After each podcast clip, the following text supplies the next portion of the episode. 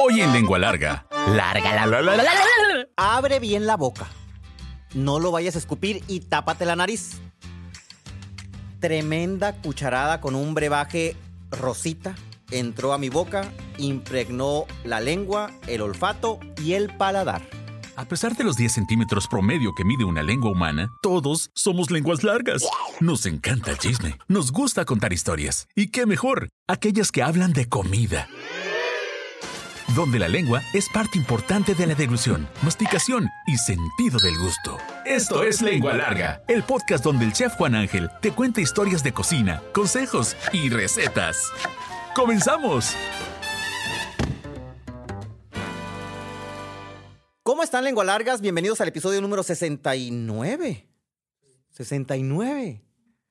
Episodios, eh, cada vez que, que empiezo digo lo mismo, hace como desde el 50 para acá, ¿no? Porque yo creo que nunca nos imaginamos que íbamos a pasar del 50 o que íbamos a llegar al 50, pero bueno, y eso se debe gracias a ustedes que lo, que, lo escuchan y que nos nutren con sus comentarios. Y voy a empezar con uno de Ana, Anagali, no, es Anagali porque no tiene acento de la I. Anagali Galaviz. Anagali Galaviz de Hermosillo. Hey, no te había comentado nada porque ando siempre en vueltas, pero escuché el podcast de Nachito Cagón. No, no, no era Nachito, no era Nachito, era Monchito. Nachito es mi papá. bueno, seguramente en alguna ocasión de su vida también se debe haber hecho popó. Todos nos hemos hecho popó en nuestra vida de chiquitos, de grandes o mm, sobrios, ebrios o como sea. una vez estando trabajando, tenía una hueva, así puso, ¿no? Una flojera y me fui al servicio médico. Le dije al doctor, ay doctor, me siento mal, tengo chorro y me quiero ir a mi casa. Dijo, ah, ok, vamos al baño. Y yo, ¿para qué? Dijo, quiero que hagas popó para ver cómo está y saber qué medicamento recetarte. Casi me cagaba de la risa porque era mentira y tuve que decirle que, que- era mentira. O sea, esta- estaba mintiendo de que traía diarrea y cuando, el doctor, cuando yo con el doctor le dijo que fuera al baño para ver de qué color estaba el excremento. De eso hablamos en el podcast. No crean que hablamos de pura caca. ¿eh? Van a decir, ay, esa es la primera vez que escucho el podcast y que no es de cocina, hablan de caca. No. Bueno, es, eh, aparte, no sé por qué sa- satanizamos tanto el excremento. Esta es la parte final de todo el proceso de digestión, pues, ¿no? O sea, mm, ay, sí, bravo. Comimos, qué bonito. Ay, sí, qué rico la mordida. Pero al final está allá, pues. Entonces, no lo satanicemos. Eh, aparte, yo tengo, yo tengo, vengo de una familia que- tenía un, un tío que le decían eh, eh, este Pancho Mierda. Entonces, nosotros así como que no estamos, mm, ni no nos espantamos con eso, ¿no? Qué increíble la historia de Carla. Yo creo que esa chef le puso, yo creo que ese chef, el chef de la historia donde Carla probó el chamorro por primera vez, le echó el hechizo por el gusto de la cocina. Tienen que escuchar el episodio anterior para que vean de qué se trata. Muy buena historia, gracias por compartirla y sin duda eres de los míos. Yo prefiero comer rico que gastar mi dinero en otras cosas. Mati Salazar de Hermosillo, saludos. Escuchen el episodio anterior, que de hecho, debo de comentarles que ya, ya había hecho el guion y me llegó un mensaje. Viene una persona de Pamplona, ¿sí? Que me mandó un, mensaje y me dice, chef, dinos por favor en dónde eh, reservo para ir a comer con Carla. Y eso es como a la bestia. Le di el teléfono personal, obviamente, de Carla para que desde otro país va a venir a algo Hermosillo y va a comer en el restaurante de Carla Vallejo. Escuchen el episodio anterior. Desde Ciudad Obregón, Cristina dice, chef, me echa a volar tanto la imaginación con lengua larga que ya van varias veces que sueño su boda en San Pedro, pasando, paseando a los novios, pite y pite, pasando por la primaria donde olía pedo con lápiz. no me acordaba de eso. Pero sí olía pedo con lápiz. Y la fiesta termina siendo ni más ni menos que en la cantina de Piti. Es un poema esto. Saludos desde... Ah, no es cierto, no es de Obregón. Desde San Ignacio Río Muerto. Perdón, Cristina, desde San Ignacio Río Muerto. Esto es... No, no, no. Es para imaginar una historia lo que nos enviaste. Ahora sí, iniciamos. ¡A picar cebolla! Lengua larga, la la la. Abre bien la boca, no lo vayas a escupir y tápate la nariz. Tremenda cucharada de un brebaje rosita rosado entró a mi boca, impregnó el olfato, el paladar y toda la lengua. Yo sentí que había explotado esa vez una bomba de sabor, pero tenía mucho miedo cuando mi mamá acercó la cuchara a la boca, ¿sí? Porque era como un tipo miel. Yo estaba chiquito, tenía nueve años más o menos. Y me acuerdo que de un platito, recuerdo también ese plato, e- era un plato de como de plástico, ¿sí? De plástico que tenía unas flores este, verdes con amarillo, así simétrico completamente el plato. Una flor en medio amarillo y luego salían otras flores verdes, unas flores más verdes, más amarillas, hasta que el plato se formaba, ¿no? Ese plato me acuerdo que una vez lo metimos al microondas, cuando recién llegó el microondas y no sabíamos que, pues que esos utensilios no se metían y el plato explotó. Y el plato tenía una burbuja que se le hizo así el plástico y en ese plato estaba el menjurje, el menjurje rosa. Yo ya sabía que era. Y como sabía que era, porque había visto a mi mamá haciéndolo, me daba mucho asco, pues. Dije, ¿qué? Una noche antes, ¿sí? Cuando yo ya estaba dormido, me levanté al baño y después del baño fui por agua a la cocina. Y mi mamá estaba espichadita en la cocina, eran casi las 12 de la noche, así con solamente con la luz de la campana de la estufa. Y, estaba en una tabla cortando cebolla. Y, dije- mamá, ¿vas a hacer ¿qué, estás haciendo? Vete a dormir, estoy haciendo la comida de mañana. Y yo nomás vi cebolla, pues. O sea, no había ningún sartén, no estaba la estufa encendida, no había otro ingrediente, solamente cebolla, una tabla de aplicar y un cuchillo y el platito ese que les dijo. Entonces en la mañana que me desperté dije, esto es parte del menjurje que estaba haciendo mi mamá, porque este plato estaba ayer a un lado de la tabla y era el único plato que había, ¿eh?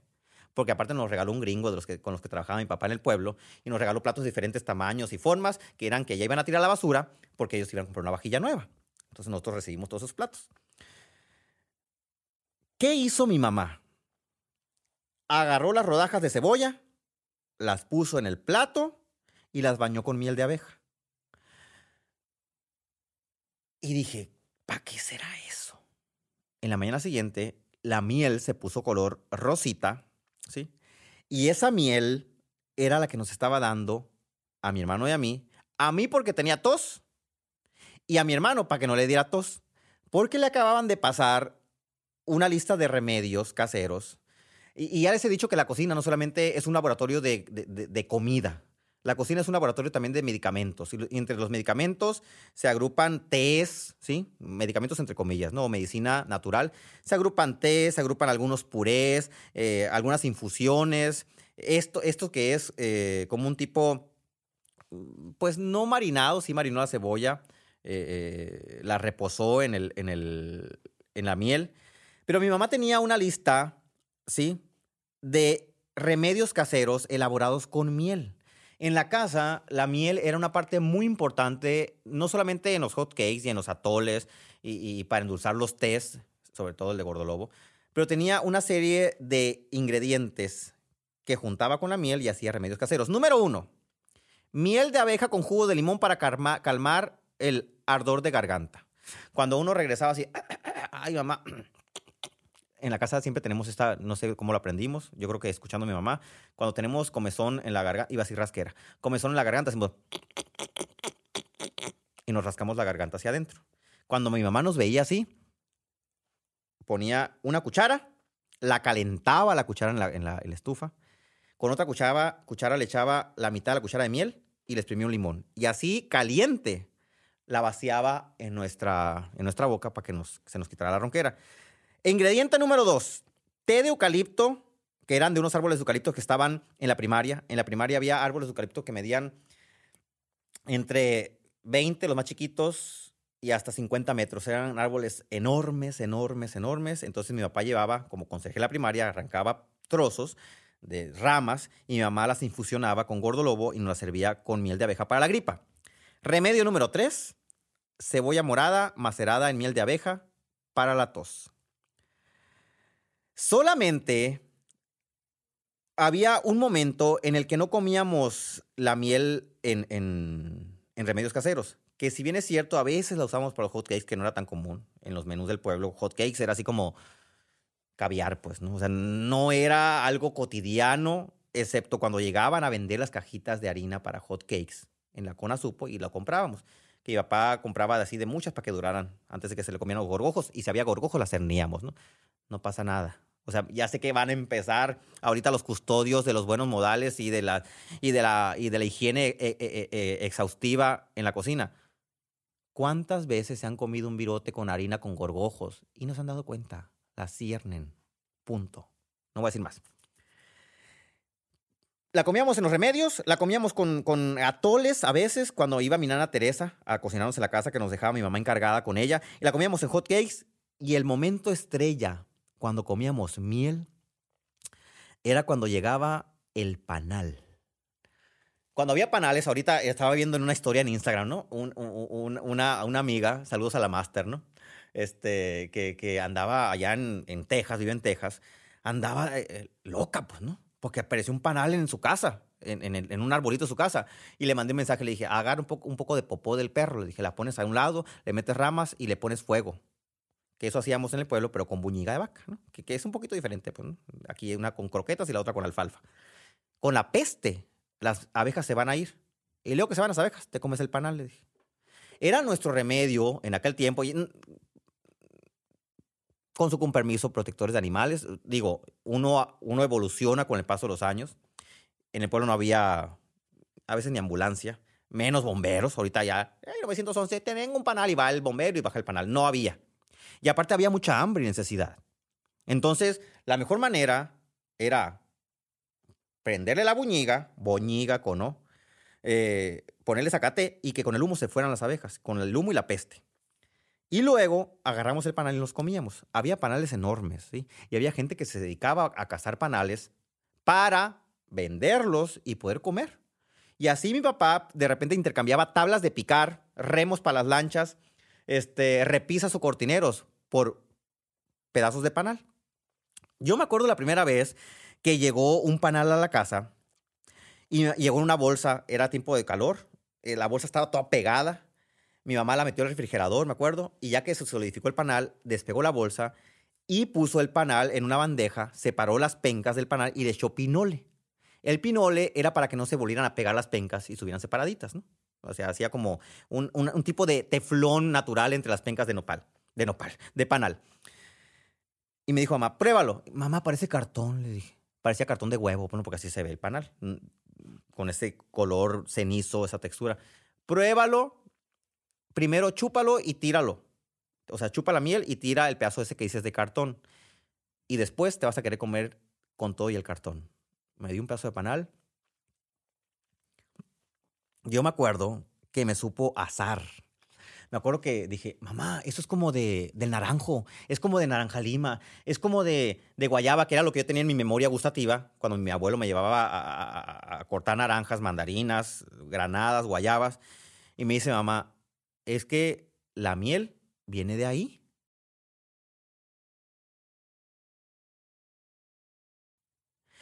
Yo me acuerdo que en mi cabeza dije, ¿cómo?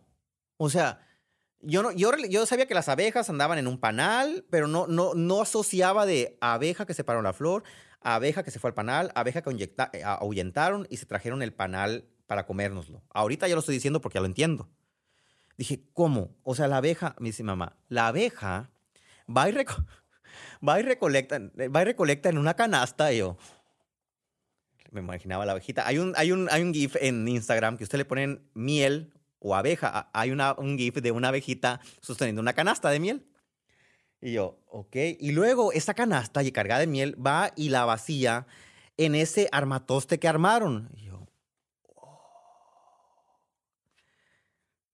Pasaron los años y hace exactamente dos años atrás, como dos años atrás, suena el teléfono y me dicen, Juan Ángel, ¿alguna vez te ha picado una abeja? Y yo, no, me ha picado una avispa nada más.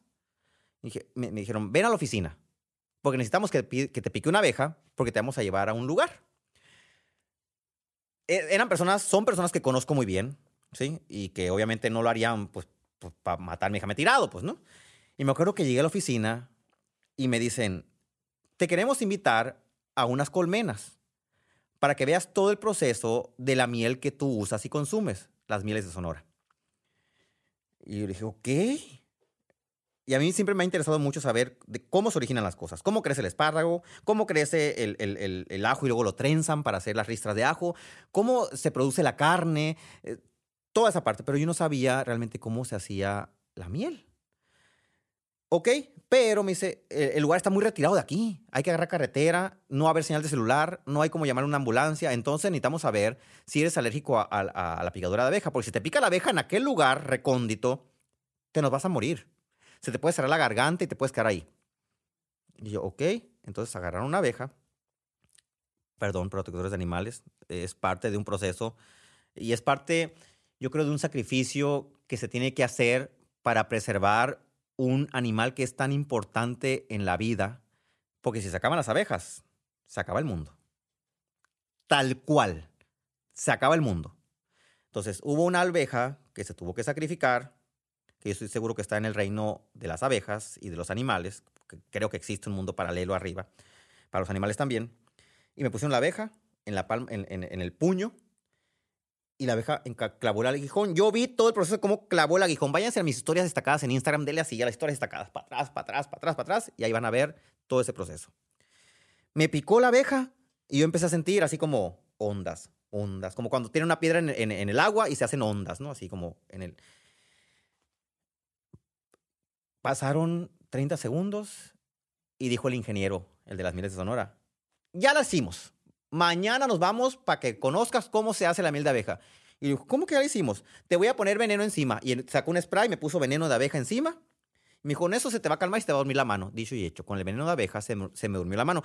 El- la picadura de abeja se ha utilizado también en muchos tiempos para quitar las reumas, los dolores articulares, etcétera.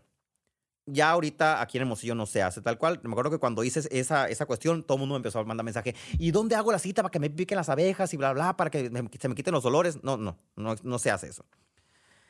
Empecé a sentir como el ardor de que me hubieran picado unas tres hormigas de esas rojas, tres hormigas coloradas. Esa fue mi sensación. Me duró la mano pesada como un día completo, pero no me, no me causó reacción alérgica. Al siguiente día tomamos carretera rumbo a La Colorada, que es un municipio que está cerca de Hermosillo, como a 40 minutos más o menos. Y todavía nos metimos a un rancho. Fueron como hora y media de camino. De esa hora y media, una hora fue terracería. Y llegamos a un ranchito. Y del ranchito todavía seguimos a meternos en medio del monte. Y llegamos y me dijeron, Juan Ángel, te vas a poner unos trajes. Me puse unos trajes así, los trajes de película, pues, ¿no? De esos que ven ustedes así de que, eh, así blancos completamente, el- la, la mascarilla así de red. Y vas a conocer todo el proceso de cómo se hace la miel. O sea, de cómo se forma una colmena. Y empecé a ver que las abejas revoloteaban a un lado de mí. O sea, daban vueltas. Y yo las veía pasar por enfrente de mí. Obviamente sí se podían meter por algún lado, a lo mejor que no apretamos bien porque se ponían ligas en los puños para que no se metieran por los puños. Se ponían ligas abajo en, en, en la- en las puntas del pantalón para que no se metieran por ahí. Hubo una abeja que se metió por la máscara. Pero para ese momento yo ya estaba endiosado. Si alguien ha tenido la oportunidad, eh, va a sonar así muy, ay, van a decir, ay, qué fifi, ¿no? Me, me lo regalaron como parte de una campaña que fue grabada una vez. Nadé con delfines. Y yo me acuerdo que dije, es la experiencia más padre de todo el mundo, esa cercanía con el animal. No lo hagan. Bueno, háganlo. Pero si tienen la posibilidad de buscar a alguien que tenga colmenas y eh, les lleve a hacer todo ese proceso, van a vivir 10 veces más la experiencia de la naturaleza dentro de, dentro de, un, de una colmena. ¿sí? Las abejas tienen comunidades muy interesantes que les voy a platicar. A revolver los frijolitos. Lengua. Larga, la la la la la. Las abejas están lideradas por una reina que es embarazada por los zánganos. Los zánganos serían como los trabajadores, pues, ¿no? Vamos a ponerlo así, ¿sí? Durante un vuelo nupcial. Entonces, una vez, eh, hay en cuenta que sale la reina y salen todos los zánganos ahí, atrás de la reina, ¿no? A ver con quién pega el chicle, quién cumple con todo el protocolo, con estados de cuenta en el banco, sangre azul y todo lo demás.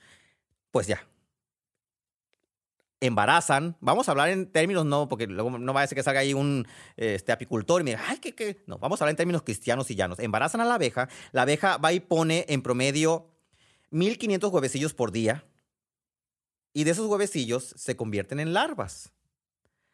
Y algunas de ellas son seleccionadas por la abeja reina para alimentarlas con jalea real, que la jalea real es la que come la abeja reina, ¿sí? voy a dejar muchos espacios. Yo siempre he dicho que voy a dejar muchas cosas así para que se metan también a investigar. Y vean, vean un documental de Netflix que se llama Black Mirror, el episodio de las abejas, para que entiendan también esa parte de la importancia de las abejas. Entonces, esas que están seleccionadas por la abeja reina, alimentadas con jalea real, seleccionan algunas, se pelean entre sí. Y ese pleito es como el certamen de nuestra belleza, ¿no? Donde todas agarran del chongo, pero eso no se ve a cuadro, no se ve ahí en la pantalla. Y pues la que más duro pega, más guapa está, más inteligente, más astuta y bla, bla, bla, se queda con la corona de nuestra belleza. Así sucede con las abejas. Se quedan con la corona y se transforman en las nuevas reinas, que son las que liderean. El néctar de las flores, que es lo que me decía mi mamá, que recolectan en, en canastita las abejas, es recogido y es depositado en huequitos hexagonales, que son los que están en el panal, y después de un proceso de maduración, ese, esos huequitos los hacen eh, con, con, un producto especial y los arman los apicultores para que las abejas no hagan todo ese proceso, que nada más se dediquen a recolectar miel y les ponen la casita donde van a meter, los cubículos donde van a meter la miel. Y después, esos, e, e, e, esos cubículos les ponen la miel y los sellan con cera. Las abejas hacen ese proceso. Y ahí la miel reposa para convertirse en miel. En la miel que es. Por eso un panal, o sea, si la miel la pusieran ahí y el panal está parado, pues se, se caería la miel de los huequitos. Pero las abejas son tan astutas que hacen todo ese proceso. Las abejas realizan un proceso de gran relevancia en la naturaleza. Y esto lo voy a decir para que cuando vean una abeja, no, no, no le avienten el manotazo, pues. Así, ahorita, ahorita ya después de todo el proceso que viví, digo, qué ignorantes somos, ¿sí? Que nosotros vemos una abeja, ¡ay, la abeja, la abeja, la abeja, la abeja! Y entre más se espanta la abeja, la abeja se vuelve más loca y la abeja te quiere atacar. Pero si tú ves una abeja ahí, no te va a hacer nada. Es, es, es, real. Yo ya lo he hecho. Ahorita vengo de, de, de, una degustación y había abejas porque estamos ahí en medio del, de, un, de un jardín. La abeja pasó por un lado, se subió a mi cuchara, probó mm, Coca-Cola, este, y se fue. ¿sí? Se fue. No pasa nada. Las abejas polinizan el 90% de las plantas silvestres y el 75% de los cultivos para consumo humano. Es decir, sin las abejas no hay calabazas, no hay sandías, no hay fresas, no hay jitomates, no hay pepino, no hay cebolla, no hay nada. Porque las abejas se dedican a que las flores den fruto. Cuando las abejas sacan la miel, hacen un proceso de polinización. ¿sí? No me voy a meter en muchas palabras eh, técnicas. Románticamente, ese es un proceso maravilloso. Y conocer el proceso que hay detrás de la miel te hace apreciar más la miel y te hace también apreciar más a las abejas. Y punto muy importante, una miel que se cristaliza como azúcar en un bote es miel real. Que no les vengan con cuentos. Porque a veces, ¡ay, no se hizo azúcar! Es pura azúcar. No, la miel de abeja real se cristaliza en el bote. Si ustedes van al Costco y compran esa miel que no se cristalizó, les dieron azúcar con colorante y saborizante a miel. Échale queso. Lengua larga. La, la, la, Rápidamente, una receta que a mí me gusta mucho con miel, que siempre que la hago, todo el mundo dice, ay, qué elegante, chef. Rebanada de pan de cualquiera. Baguette, bimbo, wonder. Si es wonder o bimbo, que son así como muy aguaditos, los están tontito. Si, si es así baguette, pues eso sí aguanta, ¿no? Van a agarrar, ¿sí?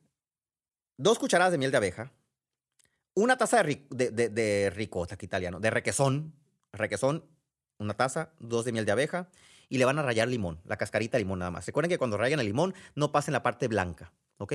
Porque si no se va a amargar, nada más la parte verde o la amarilla, ¿no? Puede ser naranja también. Le rayan todo así, mezclan la taza de requesón, las dos cucharadas de miel de abeja y la ralladura. Eso lo van a untar en el pan. Arriba le pueden poner plátano, le pueden poner peras, le pueden poner fresas y encima le van a echar más miel. Es un bocadillo que no tiene ciencia, ¿sí? Salvo que a veces requesón en algunas partes es imposible encontrarlo, pero en lugar de requesón pueden usar queso crema pueden utilizar cottage, el cottage, queso cottage, lo machacan con un tenedor y casi casi se transforma, casi casi se transforma en la sensación del ricota o del requesón. Pruébenlo, a veces usamos la miel para lo mismo, como lo hacía mi mamá, pero la miel es un producto que vale oro. Hasta la próxima. ¿Ya te aceptaste como lengua larga? ¿No? Entonces espera el siguiente episodio. Sí, bienvenido al club. Sigue al chef Juan Ángel en Facebook, Instagram, YouTube, Twitter, OnlyFans. Uy, no, eso no. Busca recetas, cocina con él e interactúa. Búscalo en todas las plataformas como Chef Juan Ángel. Afila la lengua larga para el siguiente episodio. ¡Adiós!